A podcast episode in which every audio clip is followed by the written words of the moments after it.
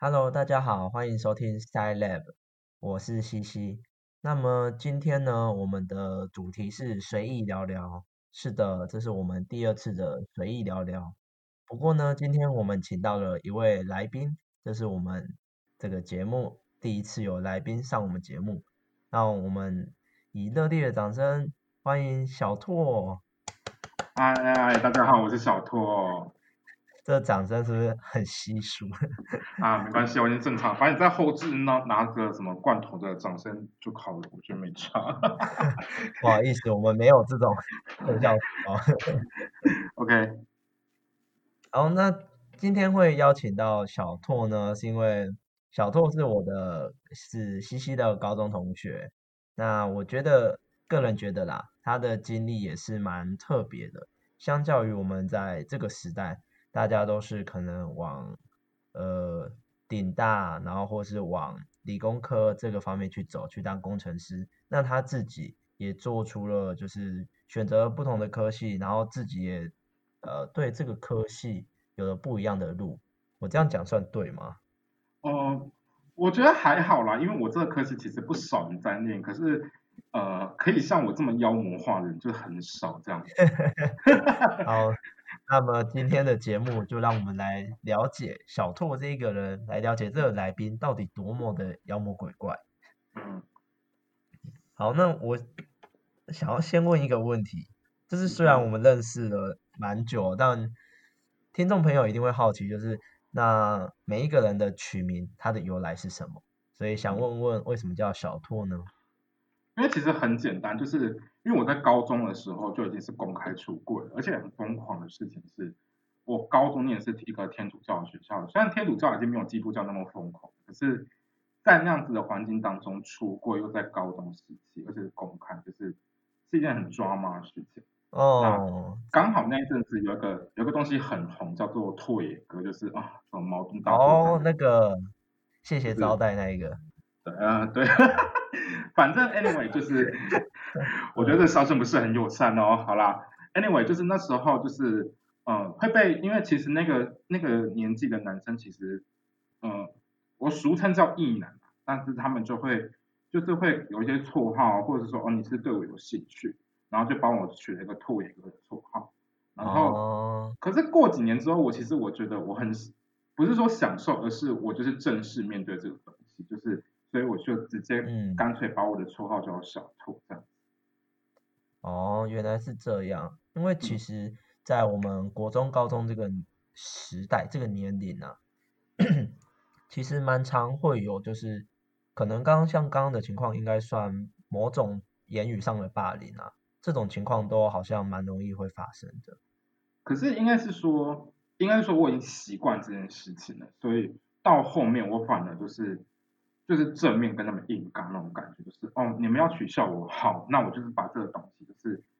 就是撕开来，打开天窗讲，那我看你们要怎么再继续这样子，到时候尴尬是他们事，这样子。嗯，这个其实对于青少年来说是还蛮大的一个勇气啦，就是尤其在天主教的学校这样。嗯嗯。OK，那所以你后来就，反正你刚刚说的就是面对他，然后也很很难接受，然后所以就延续这个名号继续下去这样子。没错，就是就 enjoy 这个身份，因为这个身份其实也给我带来很多好处这样子。嗯，所以小拓这个名字其实不单单只是你可能面对了以前被同学取的绰号，也同时代表你会很坦然的面对你的形象这样子。对，因为其实应该说，我我我不算，我其实算算早。其实我国中的时候就知道这件事，我自己的形象跟我周遭的其实不太一样。但是哦，其实我一直就是没有一个很好的机会跟呃跟场域去讲这件事。毕竟在我那个时间，大概大概十年前吧，那时候其实大台湾对统治还没有那么的包容，对。就是还是会是对，还是会有一些奇怪的东西。但是到我高中的时候，就是我受到一些影响，看了一些书，遇到一些人，那我觉得这没有什么不对，甚至是我很享受于这个身份。就是，所以我就干脆很堂而皇之的去，呃，比如说堂而皇之，而是很坦然的去面对这个身份。嗯，那这个这个机缘会是不是也就造就你后来大学会选择你这个科系的原因呢？呃，有一部分是，但是呃，当时其实哦，我可以先讲，我是念呃南华大学的生死系，那我是生死系当中的社工作。那这一切的起源其实是在于高中时期，我们学校。其实应该是他，实际是我们国中国国中的时候他就在，就是我们学校来了一个很特别的老师。那我在跟他相处的过程当中，就是我我看到了很多不一样的东西，因为那个老师本身也是一个社工师。那我在那样子的过程当中，我会发现到我自己的特质是，呃，是有办法去跟别人沟通，甚至是在某些方面给别人一些支持跟一些能量的。那当时我跟那个老师说，我想往这个领域去发展的时候，他跟我讲说，嗯，在呃有一所学校是南华大学，那这个系上的老师其实都是很多实战经验很丰富的老师，那我可以在他们身上看到很多不一样的东西，所以我后来就开始，我先打他一下，嗯，所以他说的这句话是准的吗？你现在有没有想要回去打他？就是那些老师真的实务经验很很丰富吗？哦，当然真的非常丰富。就是我我可以很认真的讲，是在我很庆幸我念南华大学生死系，因为生呃虽然这样子虽然这样子不太好，因为念了生死系这四年，其实我接触的不单单只有社工的东西，我还接触了智商的东西。因为怎么讲？因为我们社我们生死系其实分三个组，是社工、殡葬跟智商。那在这个过程当中，其实我也学了很多智商的东西。那我用了很多不同的方法去重新看待跟解释自己。所以到了我现在，我现在已经呃大学念完，我也出来工作一两年。那我自己很 enjoy 我自己的身份，甚至是我很觉得那大学那几年的时光是对我来讲是非常的棒的，甚至是我学习到跟学到很多更加认清自己这件事情。嗯哼，就是有很多学习的地方，然后也有很多很多的体悟嘛。对，没错。嗯，那听众朋友听到这边就大概可以了解小拓是个什么样的人。那就快速的给大家几个关键字。那从刚刚可以了解到，就是我们小拓呢，他是一个同性恋，然后他是社工这一块，有呃他的科系算是社工这一块。嗯。嗯，那这边我想要跟大家说的是，他一个蛮特别的身份，就是他是一个塔罗占卜师。嗯，这个这个我会觉得很怎怎么这样太快太快爆雷吗？就是把你没有没有没有，我 其实觉得说你可以啊，其实你可以甚至往往黄版的那些就是性经验哦，你应该是可以，这个应该可以接受十八禁的东西吧？对啊。这个吗？我看了，我怕你 hold 不住而已。我会有节制的讲嘛，就随便你看你是要往塔罗还是往我很广泛的交往史去讲。稍微修饰一下好了，因为毕竟我们这个频道之前都是讲学术的心理跟 AI 的科普居多，还是稍微修饰一下好了。那我要接一下地气，就是跟一些陪伴。好好，可以可以，就佛放，没关系。好啦，那这里其实我会觉得小兔蛮特别的是，因为呢，他也算是念社工的，算算是。那我会觉得说，好像念这种社工或是智商的心理这一块的人，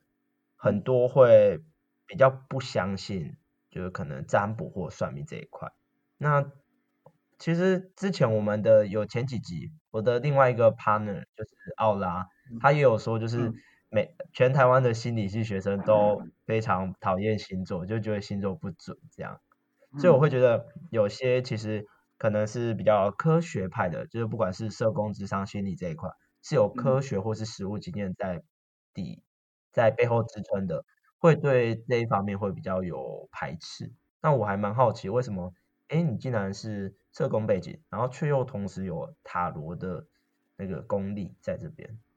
呃，这边我先讲两件事情。第一个就是，嗯，很多人说星座不准，为什么？其实因为大家讲的十二星座，大家讲的都是所谓的太阳星座。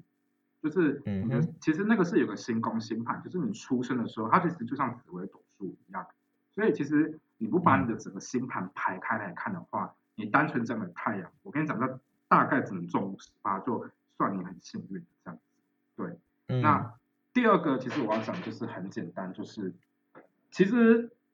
还蛮多念心理的，其实都会碰所谓的牌卡，但他们碰的不一定是塔罗，因为牌卡其实是一个很好用的美彩，它是一个投射性，它可以有很多投射性的东西。就是哦你看到这个东西，就是我就说哦，我会问对方说哦，你看到了什么？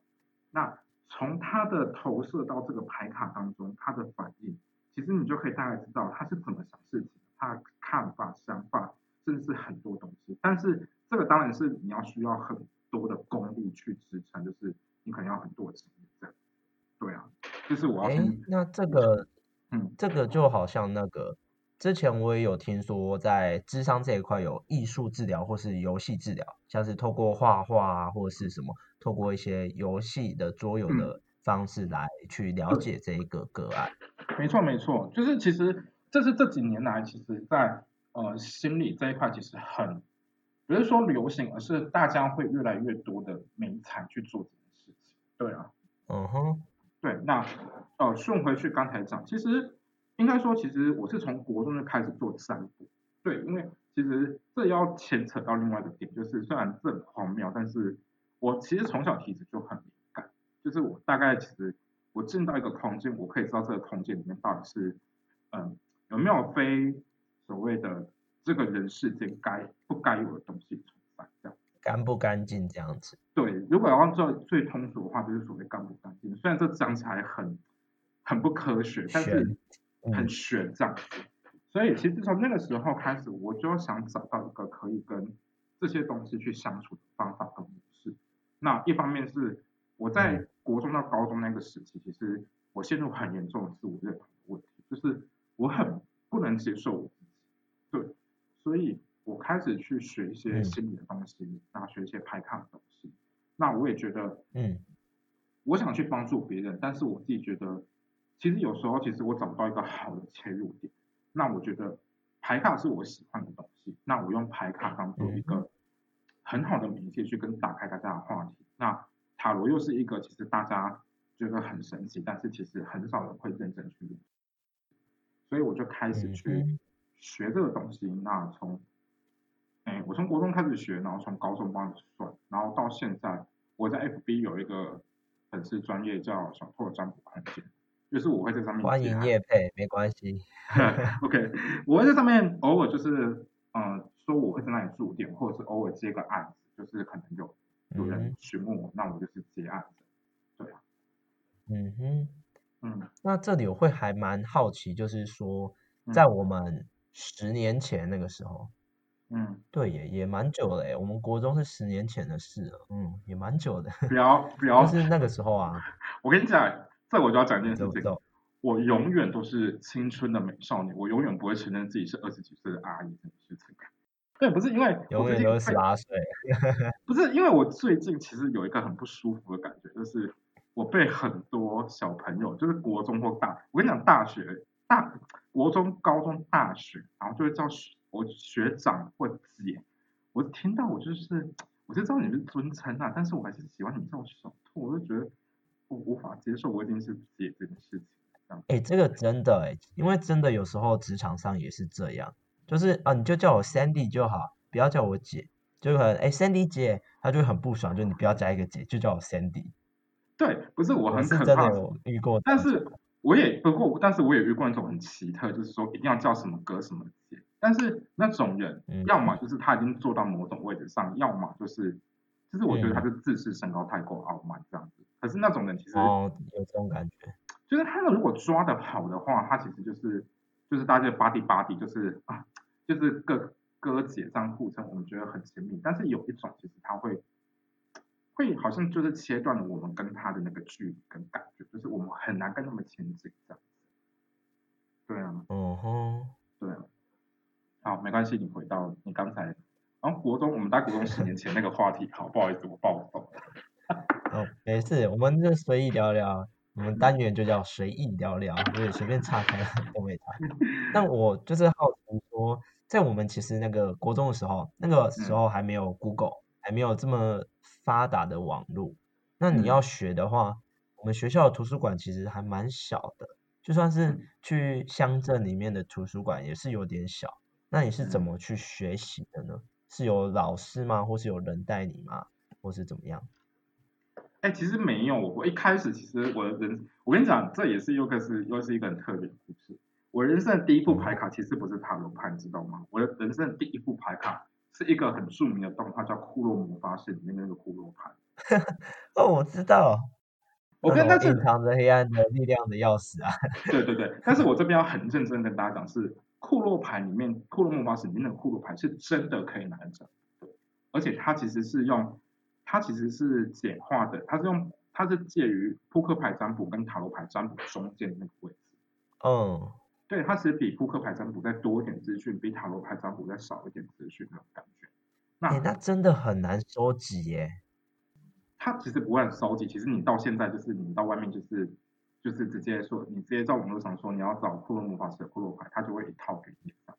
哦，是哦。是哦，那不能，那不能收集。呃，我不是像小英那样子需要去路上去找个什么魂，然后把那个牌收回来，好吗？招魂这样。哎，anyway，反正就是一开始其实我都是看书。其实当时网络上其实对网络上没那么多资讯，一起开始就是看书。那我是从很古典的美国的翻译书开始看起，那到后期我才慢慢的去上课，然后去认识很多同行，然后不断去精进自己。所以，即使我做到现在，我好像是十，哎，我好像是，其实我认真做，认认真，其实在帮人家算，其实也才七八年。可是七八年到现在，我也不觉得我自己是一个很很厉害的占卜师。我只是觉得说，我很愿意聆听对方的话，及我跟一般占卜师很不一样，是我绝对不会给你讲答案，而是我在陪你理清那个过程，能让你更清楚去明白。你那个问题背后带着恐惧，或是你在迷惘是什么？这才是我做占卜最大的而不是这个就跟在社工或智商还蛮像的，就是带领个案一起去找答案。对，这这其实也是大学时期给我最大的东西，就是我其实不会跟你讲绝对的答案，那我会陪你一起去理清那个过程，而我尊重你做的，在嗯在让我占卜之后你做的每一个决定，我不会去干涉你的人生，而我能做就是陪伴你去。厘清这个过程，对。嗯嗯，那讲到这边，我们是不是该来分享一些特别有爆点或特别有趣的东西呢？你是说我的性经验，或者是我的交往史之类的吗？哎，这个为什么？我为什么说是分享个一些 啊？没有算算塔罗的趣事，啊，这个也是可以啊。没有都可以，我们可以先来聊这个，然后我们后面再聊一些比较，就可以开始开车的话题，这样。好，我们先开一点吗？还是你开了就开下去，就开到底了？我们可以先聊塔罗的东西，不然等一下我怕后面我们开车开下去，我们就我们就刹车刹不住，也回不了头。好啊好啊好，那这边就是想要问。那你算塔罗也算是七年了嘛？刚刚你说七年，但其实我心里，在我心里，你就是十年的大师啦。嗯，没有没有没有，不敢当不敢当。那我这边想要问，就是在你就是在算命的时，呃，不是不是算命啊，就是塔罗算占卜嘛？有没有占卜说，就是有什么特别的状况发生吗？可能对方爆哭啊，或者什么，对方就是像中了邪就。一直要求神问卜这样子，嗯，我觉得你这两个例子我都有，但是我先我其实比较多是前面这个东西，就是我其实蛮常把别人要算到哭出来的，对，但是嗯，我算我不是说我坏心，而是其实很多人来找我占卜的时候，那在跟我算的过程当中，我其实会看到对方的一些东西跟一些情绪的存在，那其实我会观察对方的微表情的一些。状态，那我其实就会用一点点我所学的心理相关的东西，然后去套。那我会看得到被对方那些他隐藏起来不想被别人看到的黑暗那些伤。那我觉得，我既然跟你收了这个费用，那我觉得我要做就做到好。那嗯其实我觉得我人生印象比较，呃我最近比较深刻的是有一个，就是，呃，我现在搬回来到台南了嘛，那我我之嗯前前一份工作的附近有一间酒吧，那嗯。我有一次是那间酒吧，就是去那边喝酒，然后我就看到一群人，然后聊得很开心。那当时其实我不是要帮，呃，被我聊到爆哭那个女孩聊，就是帮她算，我只是想要帮其中一个男生算，因为我听到嗯他跟她暧昧对象很久都没有结婚，那我就是想说帮那个男生帮他解答一下，顺便打一下我的知名度嗯好，可是聊到后面，其实那个女生说她也想算，然后我就帮她算。其实算到后面，其实我看得出来，这个女生她其实才十八、十九岁，哎，十没有对十八岁，我记得很清楚，十八岁。但是她那不就高中吗？没有，她大学，她高中刚毕业要升大学。哦，对对，然后我记得很清楚的事情是，这个女生跟一个大她好像蛮多的男生在交往中。那，嗯，anyway，反正就是简单一讲，就是这个男生，我觉得他有点过，我觉得他其实我觉得那男生有点过分，就是他单方面提分手，然后他要求那个女孩子要很成熟的跟他分手。那这个女孩子就抱持着有一天希望可以挽回这个男生的心心态，就是我要很成熟、很冷静、很理智的跟他分手。所以当天其实，在算牌的时候，他一直在保持微笑，然后一直说我很好，没有。那到后面我就觉得，嗯我觉得这女生真的压抑太久了，我觉得她其实一直不断的压抑自己。然后到后面我就有一些方法跟技巧，然后就直接把她的不是说把伤口撕开，而是我让她找到一个好的宣泄点去宣泄，然后她就到后面就是哭、哭到不成声，就是就是变成说到后面我就说，我就请她的朋友，就是说回去之后可能你们要再安慰她因为他是连我把他送出去门口，送出酒吧门口，他还在哭。嗯哼，对，所以面对其实面对这样的案子，其实我会觉得对方哭，其实有时候我觉得他们是需要找到一个好的方式跟宣泄，而不是不然他都一直这样盯着也不好。对他其实是会憋出问题来的。对，那、嗯我算是一个，其实我其实有时候算，我朋友说我很残暴，也很温柔，所以我的残暴点是，我的残暴点就是我看到问题，其实我会有点是坐视不管，但是我会我会自己有一个界限，就是我不会帮他忘太深，因为我很清楚我在那个环，我在那个领域，我在那个空间当中，我就只是一个占卜师，我不是我今天不是心理咨商师，或者是我今天不是社工的身份，而是我只是一个占卜师。那我会把那个界限打好，那我能做得到哪边？那到后面我一定会，对方哭了之后，我一定会再花十五到二十分钟去安抚他的情绪，跟我希望他记得为什么他刚才哭，那他哭的那个原因是什么？我觉得那个东西很重要，因为很多人都哭了之后说，哭了之后就忘了。那我要的是，哦，真的，我要的是，我要你记得你今天为什么哭。那哭过了，不要就是好像把它忘，而是要把这件事情当做一个教训，而把不是当做一个教训，而是当做一个 tip，就是一个小计时，就是让你自己知道说，你今天遇到这样的事情，其实是你是会有情绪，你是需要宣泄的，而不是嗯。之后遇到每一样事情一样压抑，然后不断的累积，然后到有一天直接炸开，那其实是一件很可怕的事情。嗯哼，嗯，这是一个很棒的分享。就是我不知道，就是呃，不是不知道啊，就是我们从小到大一定会有去路边看过算命摊，或是听亲戚的什么阿伯阿姆去算命，啊，算命的都跟他讲什么，大部分听到的都一定都是负面的，就是啊被算命的骗啊，或被庙公骗啊。那当然可能是因为是因为是不好的，所以才会传开啦。那就是我会觉得说，并没有真正的就是在身边有一个可以讲出一番道理，而且真正从他的那个呃就是占卜过程，感觉得出他是怎么样去带领一个来算命的人，怎么样带他去面对这个问题。我觉得这个是小拓特别，就是我觉得特别佩服他的地方。不会不会，嗯，那我就还会有呃，我还会有另外一个问题啦，就是刚刚其实讲的是比较，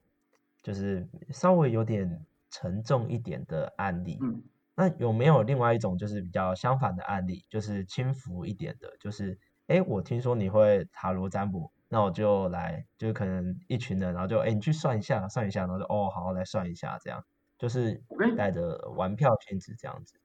我跟你讲，这个真的是，我跟你讲，每一个有在做算命，有个在做占卜的，一定都遇到一票这样的人类。这样的人类其实分两种，一种就是踢馆型，踢馆型，它其实这种就是，呃，他可能不知道是，我就不相信你。他不是，他比较是无神论派，他不相信这些比较神秘学啊，或者是占卜或灵性的东西，他比较相信是科学数据跟那些记录资料的东西。那这种东西，我觉得我很不，我这种其实我其实我非常能接受，就是因为我其实我很能接，因为我觉得世界上不可能只有一种观点，那就是大家互相交流，就是其实那是一个很好的过程，因为我也会听到他们说这是数据啊，这是心理学，就是 OK，我当然非常能接受这种东西，但是我跟你讲，我最不能接受的事情是有些人就是他啊。我差点爆粗口出来，Oh my gosh！没有，有些 可以可以没问题，爆出来啊。没有，有些人就是他就是他就是很烦，他就是说，哎，你你可以帮我算我什么时候可以，就是我什么时候可以结婚吗？或者是什么时候可以发大财之类的。我都其实遇到这种，我到后面其实我都找，不是我到后面我就找到一，我就找到一个很好的方式去应对这种这个这种奇怪的。就是我会在占卜前，我就说我有三个规则。那其中一个规则就是说，我没有报告你身体健康的事情，然后我也没有告诉你几岁结婚，你什么，你几岁会死，会怎么发大财。那我后面补了一句很比较就很干的话，就说如果我知道我能算的话，老娘今天就不会坐在这边帮你们算牌。对我就是已经 知名的大师啊，或者是我赚大钱之类。上节目了。对啊，我就不需要浪费那么多时间给你们。其实。应该是认真讲，说我不是不能算，而是一是我不想算，我不想算，因为我觉得做这种事情没什么意义呀。难道难道你知道你对？难道说你知道你三十岁结婚，那你现在才二十岁，那你这十年当中你都不谈恋爱了？谁谁知道你那个你的 Mr. Right 什么时候出现？那第二就是，其实占卜这种东西，其实有时候其实人家会讲说是泄露天机，那。他需要付出的代价，或是他需要付出的事物，有时候不是来占卜那个人要付出的，而是我们占卜者需要去付出的东西。对，所以那个代价其实有时候太大，大到我其实我觉得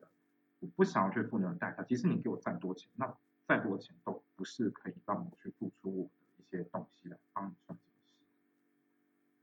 这个事。嗯哼，对。所以其实我真的觉得。今天既然你要占卜了，那就保持着相信，或是不用你说，不用说相信，就是一个尝试，而且是愿意开放的心态来占卜。我觉得最重要是尊重，就是你尊重世界上有不同的事物的存在，这样。嗯哼。那刚刚有讲到一个，就是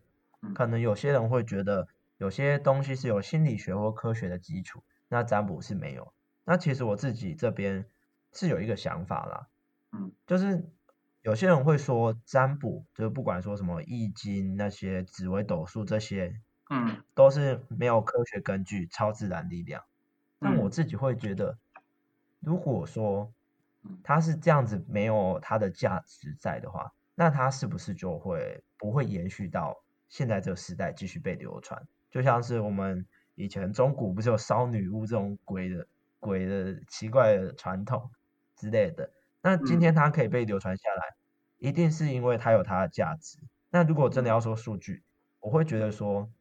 流传到现在的规则就是我们 big data，它经过了好几百年的验证，它一直被流传下来，就是因为它有它的准度，所以才会一直被传嘛。嗯，我这这是我的看法。其实还可以再补充的点，其实是人们需要它存在。嗯，就是。其实人其实是我其实讲说人其实其实人其实都会有那个所谓脆弱的时候，而在脆弱的时候，其实我们需要去抓住某件东西、某个东西或某个事物，让自己可以活得比较开心，或有活下去的能量。所以，我其实觉得占卜或者算命或者是任何的东西可以一直流传下来，是人们是需要它的这样。嗯，对啊，讲到这个，我就想到一个例子可以呼应诶，就是今天自己心里有点不松快、有点不舒服的时候，人们往往会去庙里求算命，而不会去看心理医生。他们会觉得去看心理医生很丢脸，然后去算命就好像收金啊什么算命都是很正常的。这个我就觉得就还蛮特别的。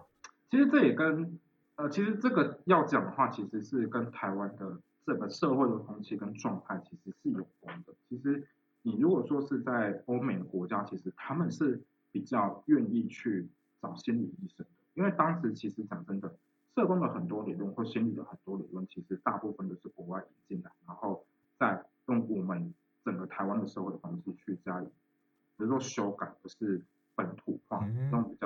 较呃接地气的方法讲这样。嗯，所以我呃我讲我想一下怎么讲会比较 OK，就是嗯，我其实觉得台湾人其实是很觉得去看精神科或心理医生是一个非常不好的东西，甚至是有点污名化，就是他们会觉得说这是一件很丢脸的事情。对，所以对认为对，真的，他们宁愿去找一种有功啊，然后去喝苦水，他们也不愿意好好去面对自己该面对的问题。对，这其实也是我大学四年当中其实认清到很多东西，就是沟通这件事超级重重要。无论是在你的朋友的亲密关系，甚至你的家人，其实有时候沟通的能量、沟通的沟通的过程胜过一切的神明跟占卜。嗯，对。那刚刚小兔有讲到，就是他们可能不愿意去面对，然后会去相信，就是喝符水这些事情。然后我就会想请问，就是我听过嗯一个说法，就是今天来算命的人，其实就跟看心理医生一样，都一定自己会有一个病症或是一个想法。来算命的人，其实或是来占卜的人，他其实自己心里都已经有一个答案，或是都已经知道这一件事，然后只是可能寻求一个安慰。嗯他有一个预设立场。其实我觉得占卜其实很多人其实他们其实内心都有一个，其实我觉得很多来占卜，其实他们只是需要有人推他一把，就是他们其实内心其实早就有一个确定的答案，他们只是需要多一个人来跟他讲说你的想法没有错，你这样子做的对。就是其实从小到大，其实台湾教育环境，我不我虽然这样讲有点长，有点有点高傲，但是我觉得台湾教育环境其实有时候都是太过于没有教到我们去怎么去思考这件事，思考就是这件事的重要性。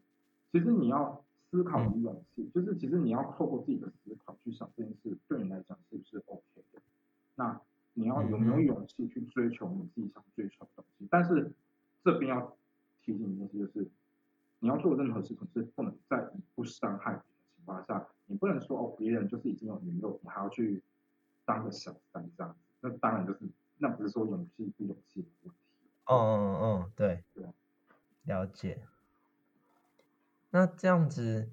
想要问你，就是我们先不开车，先讲正常的，好，你说。就是想想要八卦一下，来找你嗯占卜的人感情的状况，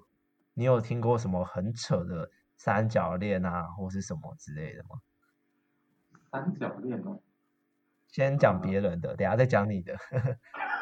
我我只讲出来那个可能要放在后面是重头戏的部分，因为那个都非常的可怕。对，三角恋哦其实，嗯、哎、可是我人生其实遇到过蛮多个大人哥或大人姐的，就是那种，是就是永远就是默默陪陪在对方身边，然后他从来不开口去表达自己的心意跟想法，他只他愿意去当别人的那一盏明灯，就是在别人很受伤啊或者是失恋的时候可以找他就是就是他有好朋友暗恋这样子嘛？但是他们其实也很奇怪，他们也不是有打上恋人未满，就是他们就只他们就是把自己定位在定位在好朋友身上。对，然后我每次看到这种人，我只能说好了，以我现在就是开始要就是讲一些，就是以我自己的爱情价值观里面，我会我其实不是说看不起，而是我会觉得这种人很烦。就是如果你真的喜欢他，如果你真的喜欢他，我觉得有时候其实需要勇敢去追求一些。但是如果你真的很害怕这个失去这个人，真害怕到你会连讲都不讲的情况下，那我会觉得那你就打，你就可以。因为其实讲真的，我遇过太多个大人哥跟大人姐，就是他们都愿意默默陪护在身对方身边。然后我其实遇到一个，我其实遇过一个男生，他其实他蛮特别的，他是一个四十四十几岁的大哥，那他喜欢的那个女生，从他们认识到现在，这女生从交往、结婚到离婚，这个男生都一直陪在，这个大哥一直陪在那个女生身边。对，然后我觉得我自我是觉得很 amazing，就是你只有怎么办法这样子，而且你这个大哥为了这个女生，他他一直都没有结婚，只为了在这个女生需要他的时候，他可以随时随地的出现在他身边，我就觉得，那怎么不在一起啊？因为听那个大哥讲，他就他说那个女生好像就真的是把他当做一个很好的朋友兄弟。我觉得很可怕的事情是，其实两个人认识久，其实到后面很容易变成像家人那样。所以你其实你不会想跟你的家人谈恋爱，或者是甚至有进一步的发展，因为他们其实他们的观念或者是他们的相处模式有时候已经过僵化，僵化到其实难以改变的情况下，那其实他们都不愿意去打破这个固有的行为模式，所以我才会讲说，就是改变跟踏入舒适圈的人是最难，但是他们愿意或者是享受这样的生活。那我就不会有任何意见，因为毕竟这是属于你自己的人生。我今天只是占卜，我今天只是一个占卜塔罗牌占卜师，我能做就是听你的反应，那给你一些，嗯，陪你理清，或给你一些很简单的建议。那最后要怎么做，其实都是你自己的决定。嗯哼，没错，真的，就是占卜师其实能做的还是就是。就是算是有点辅助，就是给予你一些方向的人，最终下决定的还是自己。那到这边我们应该，呃，都讲的差不多了，深夜场就要 开始了吗？只是你敢问，我就敢说这样。嗯，好，那先做个小结，就是到这边其实刚刚都着重在问小拓，就是呃有关他的占卜的，嗯。生涯这一块，因为我会觉得他今天就是一个很特别的人，我们没有很少啦听过，就是身边有一个人，一个年轻人，他年轻吧，没有二十四，二十四，好，OK，二十四岁。